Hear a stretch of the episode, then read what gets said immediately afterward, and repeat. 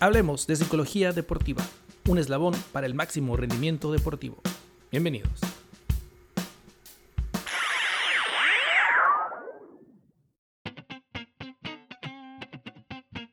Hola, ¿qué tal? Bienvenidos a un nuevo episodio de Hablemos de Psicología Deportiva, un eslabón para el éxito. Los saluda la maestra Tania López desde Monterrey y el maestro Felipe desde Mexicali. ¿Cómo estás, Felipe? ¿Qué tal, qué tal, Tania? Muy bien, muchas gracias. Hoy, pues ya listo para continuar con esta serie de podcasts para llevarles a ustedes información relacionada a la psicología del deporte. Así es. Eh, la semana pasada, en el episodio pasado, hablamos sobre la ansiedad. Hablamos la diferencia entre la activación, la ansiedad y también eh, les compartimos algunas estrategias. Eh, bueno, yo les compartí una estrategia sobre el, la técnica del sándwich y tú sobre el efecto Pigmalión, que es lo que hablábamos. Así es. estrategias. Así es, y pues de alguna manera dimos inicio precisamente a platicar de aspectos más eh, particulares, como es, por ejemplo, realizar este tipo de intervenciones, aplicar técnicas precisamente que tienen el propósito de eh, contribuir al entrenamiento mental. Así es, y el día de hoy hablaremos de un tema creo que aplica para todos los deportes, aunque es más escuchado en deportes de precisión como tiro con arco y tiro deportivo. Hablaremos de la atención. Sí, así es. Y bueno, ya en, algún momento, pues lo habíamos tocado, ¿no? Digo, de, las diferentes variables que intervienen en el, en el, rendimiento, la atención resulta primordial, prima hermana también de la, de la activación, y que eh, pues tiene mucho que ver con el tema que, hablábamos la semana pasada, como bien decías, ¿no? Esto del estrés y cómo este eh, o la ansiedad afecta precisamente la, parte atencional y pues que en, de muchas maneras, eh, en muchos contextos, se atribuye precisamente a esta parte o a la falta de atención el que se den las derrotas, pues sobre todo, ¿no? Entonces digo, me parece que es un tema muy importante digo, al igual que los demás, por supuesto. Y pues de alguna manera nos damos cuenta cómo viene esto, pues concatenado, ¿no? Encadenado uno a otro y cómo es que prepararse realmente en, el, en la parte mental, no nada más es atención, no nada más es activación, sino es eh, el total, pues, ¿no? De, de, las variables que intervienen. Así es. Yo tengo eh, la definición de atención aquí a la mano y lo tengo, es de, de Bass, Young y Thomas en el 2010 y lo definen como la capacidad de seleccionar la información que, necesiten, que se necesita en el momento. Cuando el jugador o el atleta no está atento, presenta fallos en la ejecución de, las tareas y acciones deportivas, que es lo que comentábamos, o sea, que la, que la atención, o sea, es, la importancia, sino que es la importancia de la atención, que cuando están distraídos o cuando la pierden, pues, pues empieza a haber fallas. Y es esta parte de seleccionar la información que se necesita para poder ejecutar de manera correcta la tarea. Así es, y bueno, esta, esta parte de la atención es un proceso psicológico que pues, necesitamos aplicarlo realmente en todos los contextos, ¿no? En un ambiente laboral, en un ambiente de, relación, en un ambiente de relaciones. Si nos distraemos tantito, dadas las circunstancias, podemos ocasionar un accidente, un error, ¿no? De muchas maneras. Y en el deporte, pues, por supuesto, no es la excepción. Y pues, digo, me ha tocado escuchar precisamente que muchas personas, eh, jugadores, pues, me refiero, eh, de repente se expresan precisamente de esta manera, ¿no? Eh, es que eh, los teníamos, pero pues el equipo perdió concentración, perdió la atención y pues se nos fue el juego, ¿no? Digo, de muchas maneras, y lo comentaba al inicio, que lo relacionamos, lo, podemos vivir muchas veces en el sentido de la derrota, ¿no? Eh, sin darle peso quizás a otras variables que pueden estar pasando, ¿no?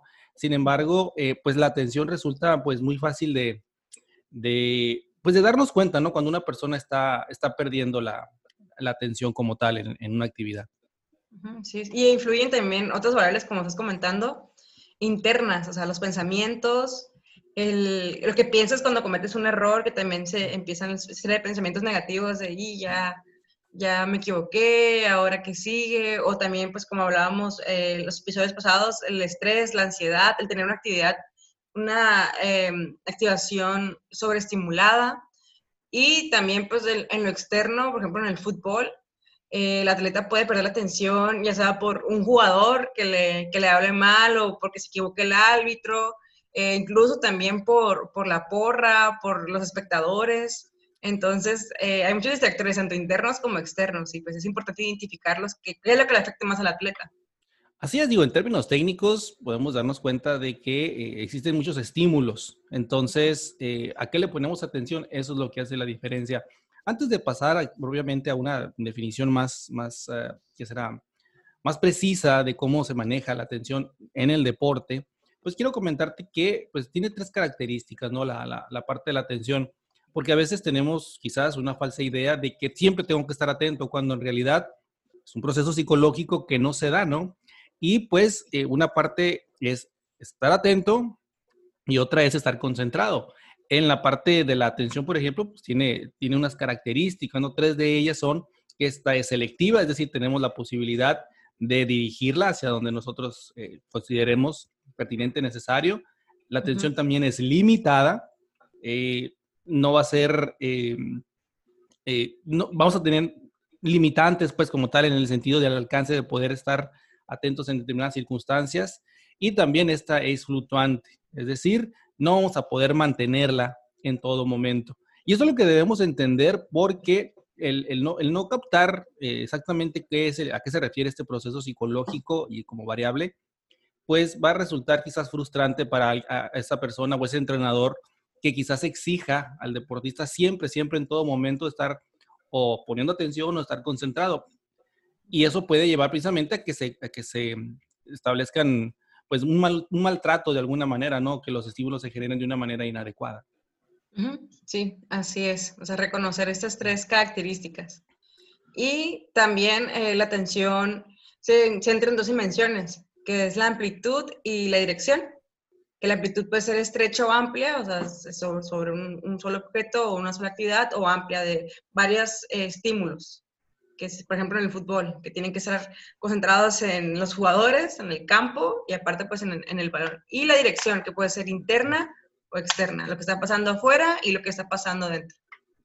Así es, y cada, digo, esto es una, esto es una parte de una teoría que fue generada por, eh, por Nidefer y me parece que es de lo más eh, aplicado precisamente al deporte, porque también ha sido efectivo, ¿no? Y de igual manera se han desarrollado muchos modelos de investigación a partir de esa teoría. Existen otros más, sin embargo, bueno, en, este, en esta ocasión pues tocaremos eh, directamente esto, ¿no? Porque también aquí nos permite el poder tener una muy buena actividad. Depende, eh, la combinación puede ser, o sea, amplio externo, amplio interno, reducido interno, reducido externo. Eso nos va a, permitir precisamente realizar eh, el movimiento o aplicar la estrategia de la manera más adecuada. Pero pues primero hay que entrenarlo, ¿no? Así, también identificar para qué, qué, dimensión nos conviene a la hora de jugar, porque no siempre va a ser una combinación, no siempre va a ser, por ejemplo, estrecho interno todo el juego, o no siempre va a ser amplia interna, sino que depende de la situación también, puede ser que en un momento ocupas una tensión estrecha externa, no sé, puede ser que, por ejemplo, regresando al fútbol, pues como yo, yo tengo ahorita mis jugadoras, eh, una atención sería Mm, externa estrecha, sí, externa estrecha, o sea, ver el panorama donde a quién le voy a dar el pase, o eh, ya interna, em, e, estrecha interna sería pues cuando va a tirar a, penal y amplia externa pues sería esta parte de, de, observar a quién le voy a tirar el, el balón, entonces va fluctuando, no es como que siempre va a ser de, de una sola dimensión, sino también reconocer en qué momento voy a utilizarlas. Claro, y también entender que depende de la disciplina, es la necesidad, ¿no? Digo, se ha hablado mucho, por ejemplo, que cuando se corren, cuando se hacen carreras pedestres, pues se empieza primero por concentrarse en la parte interna de nuestros pensamientos, de las autovisualizaciones, pero llega un momento en que la atención debe estar centrada en el exterior para no tratar, bueno, más bien para evitar que eh, pues estemos conscientes de los dolores musculares o los posibles calambres, ¿no? Que podemos estar sintiendo. Y pues eso, eso es parte de lo que se entrena y eso es también la fortaleza mental, saber a dónde dirigir la atención en cada uno de los momentos de la competencia. Y repito, cada disciplina tiene las variantes en cuanto a la aplicación en cantidad de estas, eh, de estas combinaciones, pues, ¿no? Que, que, se, que se pueden dar y que en realidad resultan muy útiles. Sí, así es. Eh, yo la, de la manera en que he trabajado la atención ha sido más de manera interna, por pensamientos, y también pues la regulación de, del estrés y la ansiedad, o sea, con, con, respiraciones, también incluso también he utilizado, conocen su ritmo cardíaco, eh, para conocer su nivel de activación y, de esa manera también, o sea, que estén centrados o en, en, la parte interna más que la externa. A mí en los casos que, que también es, eh, eh, he intentado, por ejemplo, la regía de números, que también es muy utilizada para trabajar la atención, solo que yo no, como no lo, como no lo veo muy práctico a la hora de jugar, o tal vez se entrena de, una, de manera como indirecta, pero a veces el atleta no lo ve como, pues, ¿esto de qué me sirve? o, porque estoy jugando con, con numeritos. Entonces, lo, yo lo he trabajado más de manera interna que, pues, que, que de, alguna manera de regía números, o también he escuchado a algunos colegas que usan el, el de el de... Pero busca, ajá. que, que busca, en vez de decir la palabra, dices el color. Ajá, sí. Eso es parte precisamente, bueno, es una prueba neuropsicológica en lo particular, que es ayuda precisamente a esa estimulación, ¿no? De, de, nuestro cerebro para procesar precisamente la, eh, pues de mejor manera la parte atencional, que como, bueno, repito, ¿no? Como dije al inicio, pues es un proceso psicológico. y, y, e, estamos hablando de, la atención, netamente, ¿no? Pero bueno, cuando tocamos el tema de la, de la concentración, es todavía más eh, profunda una atención, pues, ¿no? Es decir, yo puedo estar atento a que hay mucha gente, puedo estar atento a que eh, vienen eh, en la defensa tres, cuatro jugadores. Sin embargo, llega el momento en el que veo quizás algo más específico todavía que me permite ahora sí tomar una mejor decisión. Aquí es donde se aplica precisamente esta parte de la, de esas combinaciones de las que hablamos, ¿no? El hecho de a dónde poner la atención o qué tan estrecho, qué tan amplio tiene que ser nuestra atención para poder ejecutar pues un movimiento, ¿no? El tomar la decisión incluso a quién pasarle, como bien lo comentabas. En el fútbol, ¿verdad? Sí, así es. Yo también eh, dentro de, la, revisión de literatura encontré que la concentración es mantener la atención por un lapso de tiempo como tú dices, en, en, en solamente, por ejemplo, en, no sé, algún específico, y seguir por, por, un lapso de tiempo, y igual que la atención también fluctúa, la concentración también, incluso la concentración todavía es más corta que la atención. Por eso que tienes que poner toda tu energía en un punto. Eh, yo, yo, como por ejemplo, en, ya en deportes de precisión, como tiro con arco, eh, tiro deportivo, como comenté al principio, incluso ajedrez, que tienes que estar concentrado en un punto, no solamente atento en qué movimientos hace el oponente, sino también tú concentrarte en, en, ti y en, lo que estás haciendo. Claro, y no, y resulta evidente de muchas maneras, ¿no? Es, es decir, estamos en la cancha, estamos bien ubicados, esto nos habla de que tenemos una buena atención a, todo tipo de detalles, ¿no? Pero cuando hablamos de la concentración, hablamos de alguna manera como estar en la zona.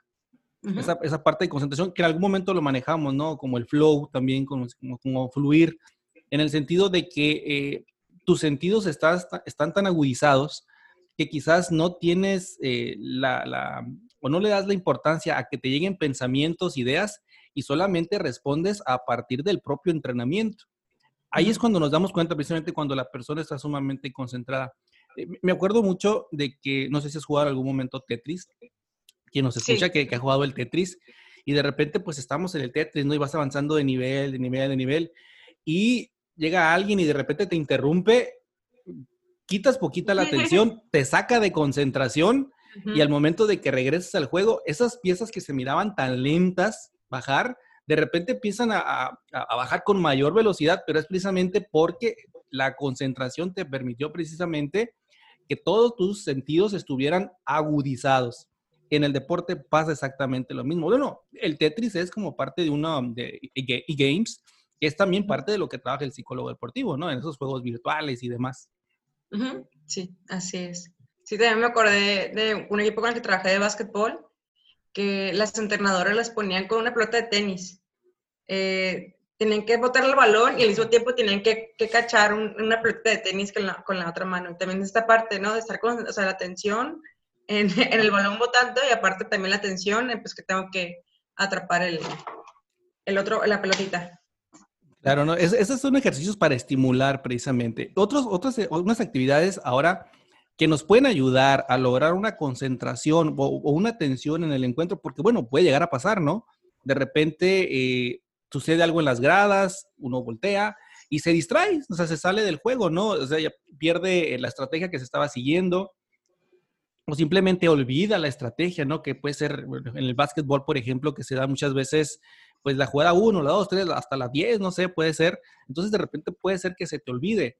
Entonces, hay que, eh, hay que realizar ciertas eh, eh, actividades que nos ayuden a que durante la competencia, obviamente si la disciplina lo permite, volver a lograr la concentración. Una de esas técnicas que a mí me gusta utilizar, por ejemplo, es el uso de, de palabras clave.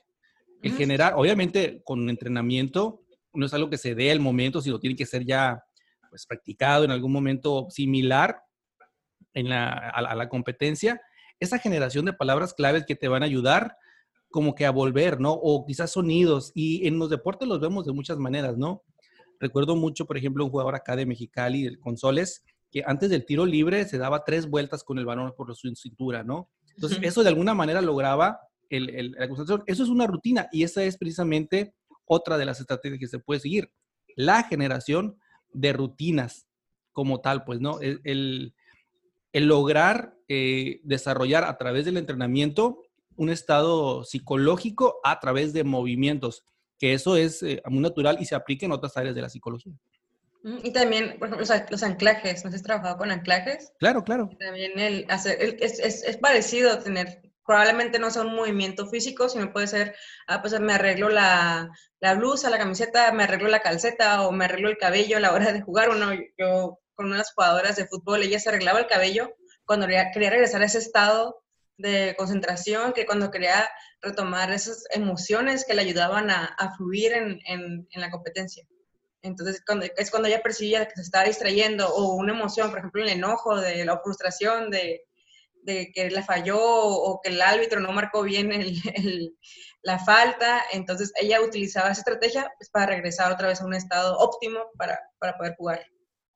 Sí, claro, digo, eso es algo que se tiene que entrenar, ¿no? Y ahora sí que no se trata de que llegue la persona o que llegue el entrenador y te diga cómo hacerlo. Por ejemplo, el desarrollar el anclaje, más bien uno tiene que encontrarlo, porque muchas veces queremos poner una, o instalar una conducta que te ayuda a concentrar cuando no resulta significativa para la persona, pues, ¿no?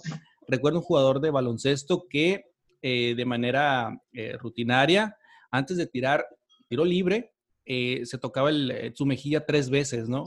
Decían que era como señal de, pues, mandándole saludos o algo así a su, a su familia.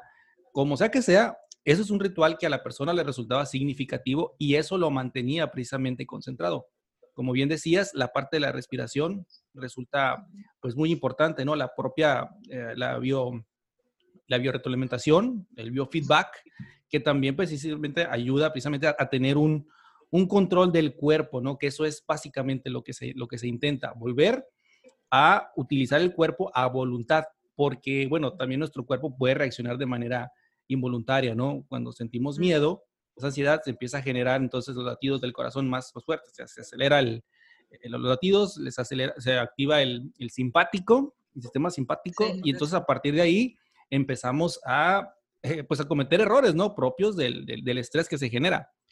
Para eso sirve precisamente el volver a concentrar toda la energía y la atención es una de las variables que se aplica. Sí, y también tiene que ver con el aquí en la hora, ¿no? O sea, regresar al aquí en la hora que suena muy mindfulness o muy de, meditación, pero creo que, que incluso pues, en lo terapéutico también sirve. Y también pues, en, lo, deportivo, de que cuando nos, distraemos o cuando nuestra situación se dispersa, es porque estamos en otro lugar mentalmente, o sea, en nuestra casa está en otro lugar, ya sea pues en las gradas, ya sea de algo que pasó, que sucedió, una situación, entonces salen aquí la hora que está pasando, qué situación eh, tengo que resolver, también tiene que ver con esta parte de, de mantener la atención.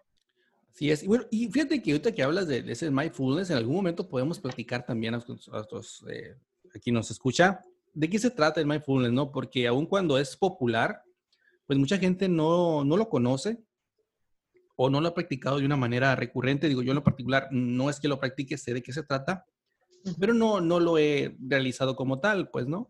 Entonces, en algún momento futuro podemos hablar de lo que trae, de los beneficios, ¿no?